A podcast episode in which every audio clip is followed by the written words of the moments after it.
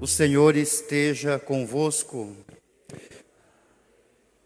Proclamação do Evangelho de Jesus Cristo segundo Mateus. Glória a vós, Senhor.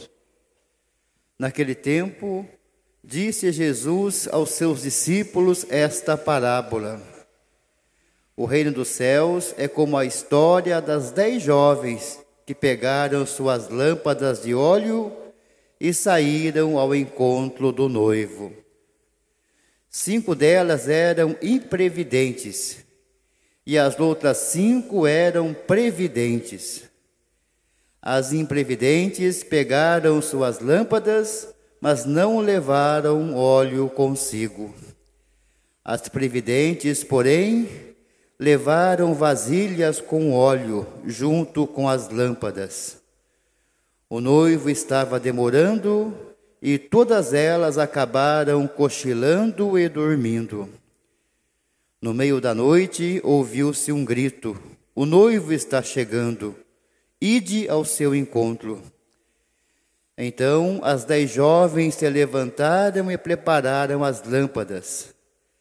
As imprevidentes disseram às previdentes: Dai-nos um pouco de óleo porque nossas lâmpadas estão se apagando. As previdentes responderam: De modo nenhum, porque o óleo pode ser insuficiente para nós e para vós. É melhor irdes comprar aos vendedores. Enquanto elas foram comprar óleo, o noivo chegou. E as que estavam preparadas entraram com ele para a festa de casamento, e a porta se fechou. Por fim, chegaram também as outras jovens e disseram: Senhor, Senhor, abre-nos a porta. Ele, porém, respondeu: Em verdade eu vos digo, não vos conheço. Portanto, ficai vigiando pois não sabeis qual será o dia nem a hora. Palavra da salvação. Glória a vós, Senhor.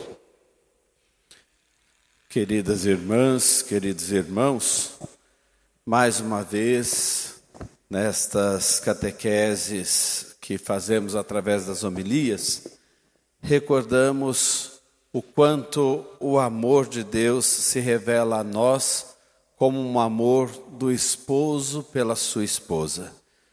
E um esposo tremendamente apaixonado, loucamente apaixonado. E Jesus, nas suas parábolas, usa também dessa comparação ou desta analogia. Deus nos ama como um noivo que espera a sua noiva. E esse amor é celebrado esse amor é festivo, esse amor é comemorado. E está no inconsciente da humanidade, e com certeza isso tem a ver com o projeto de Deus para o mundo, para o casal e para a família, o encontro entre homem e mulher, no casamento ser marcado por festa. Em todas as culturas, em todas as religiões, em todos os povos, nós vamos encontrar esta manifestação de festa no encontro de homem e mulher por ocasião das bodas, por ocasião do matrimônio. E este caráter de festa tem a ver com o modo como Deus nos quer. Ele nos quer na festa do seu reino. A vida é uma mistura de luta e festa. No dia a dia nós vivenciamos as lutas e também celebramos as festas, até que um dia será só festa, o nosso encontro definitivo com o Senhor. E cada Eucaristia, cada missa recorda esse caráter de festa. A Eucaristia é sacrifício, mas também é festa de bodas é a nova e eterna aliança que nós estamos celebrando no altar do Senhor. E a parábola hoje nos fala das virgens previdentes e imprevidentes. As virgens com o óleo para acenderem as lamparinas e as virgens sem o óleo, que não vão conseguir entrar.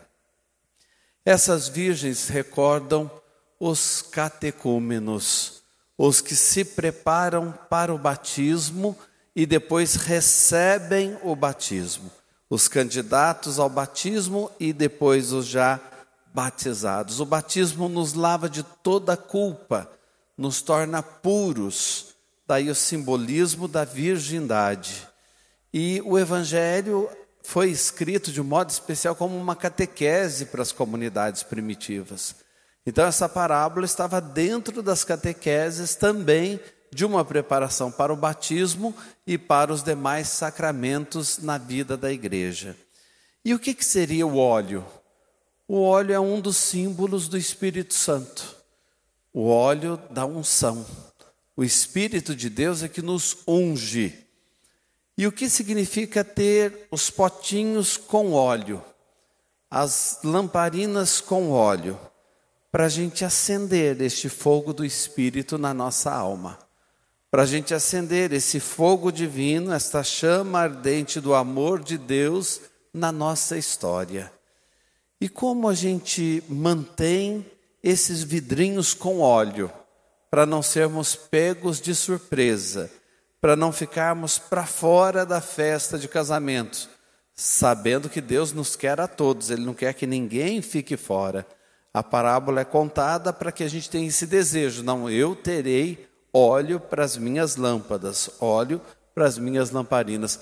Como é que a gente mantém esse óleo? O que, que seria esse óleo?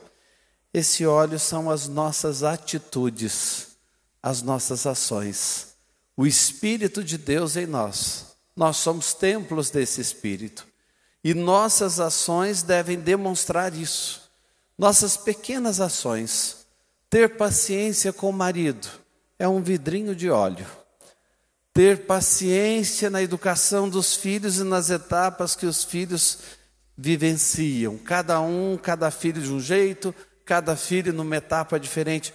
Ter paciência também com isso é um vidrinho de óleo que você está enchendo.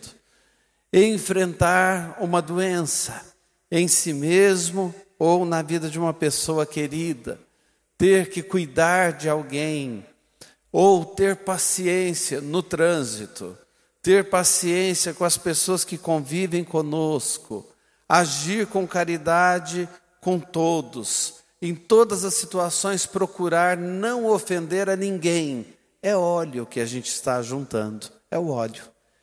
Os pequenos gestos, as pequenas ações demonstram que nós estamos no Espírito de Deus, mergulhados nesta unção e estamos ajuntando este óleo para que as lamparinas estejam acesas.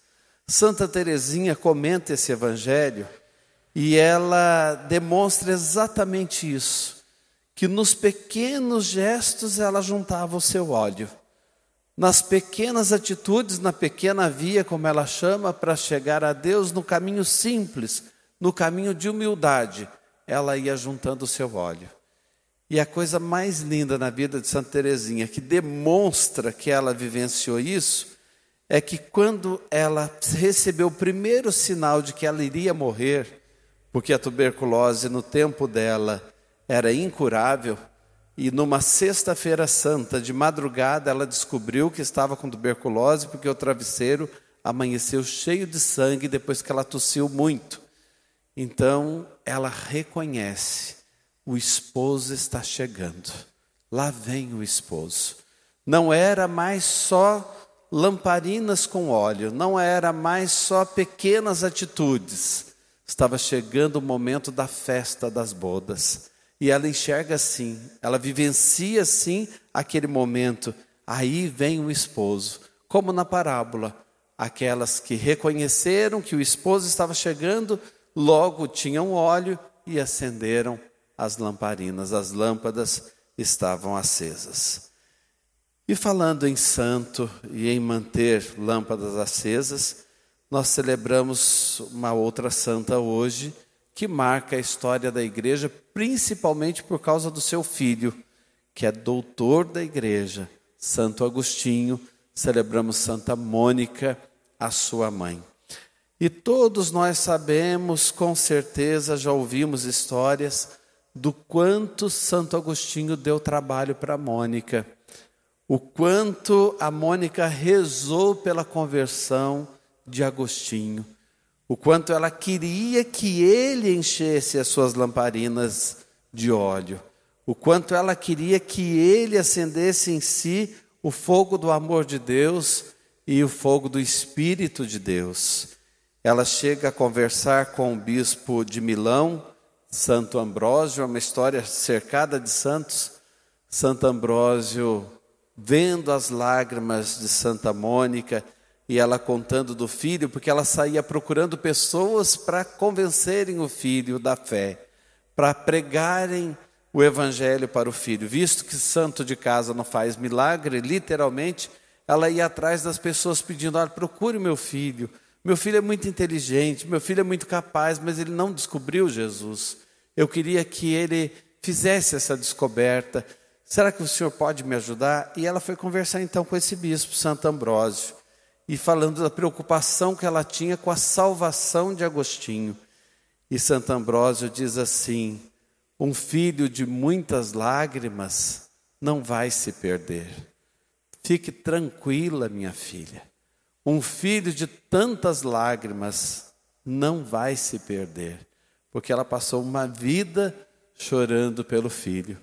E é verdade, Agostinho se converte, pede o batismo e depois ele mesmo escreve coisas lindas sobre a mãe dele. Ela diz assim: ele diz assim: a mamãe cuidava de nós, cuidava de mim, cuidava da nossa família e das pessoas da comunidade. Ela cuidava de todos nós como uma mãe e servia a todos nós como uma filha, como uma filha que obedece aos pais e que cuida dos pais. Era assim a minha mãe.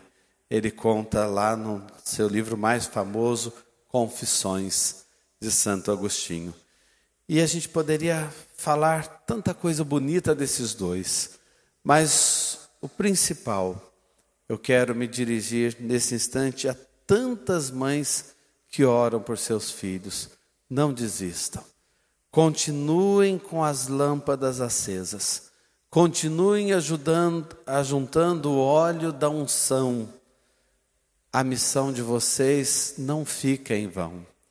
E aqui eu me recordo de um padre de uma grande cidade que trabalhava na periferia ele disse que um dia eles estavam lá se preparando para a missa, as pessoas da liturgia junto com ele, numa capelinha, e de repente entrou um rapaz descabelado, todo meio maltrapilho. As pessoas se assustaram porque estavam numa periferia meio perigosa, acharam que era um drogado que estava entrando na igreja, ou até para roubar. As mulheres tomaram aquele susto e não se aproximavam dele, e ele foi chegando e veio ao encontro do padre. O padre disse: Eu confesso que até eu tive medo, porque ele estava desnorteado, estava assustado, e chegou, sentou na minha frente e disse assim: Padre, a minha mãe está morrendo. Eu saí de casa agora porque minha mãe está morrendo. E eu quero pedir uma coisa para o Senhor: me batize eu vim pedir o batismo. Minha mãe queria muito que eu abraçasse a fé. Eu acho que chegou a hora. Assistindo a minha mãe nesse momento de agonia, eu venho aqui pedir ao Senhor, me prepare para receber o batismo. E o padre diz o quanto a vida desse rapaz mudou. O quanto depois, sendo preparado por dois anos lá naquela paróquia, esse rapaz se tornou um apóstolo do Evangelho. São as Santas Mônicas presentes no mundo. Então não desanime. Um é o que planta, o outro é o que colhe. Às vezes você não vai ver a colheita, mas você está plantando, um dia alguém vai colher. Os filhos de tantas lágrimas não ficarão perdidos. Amém.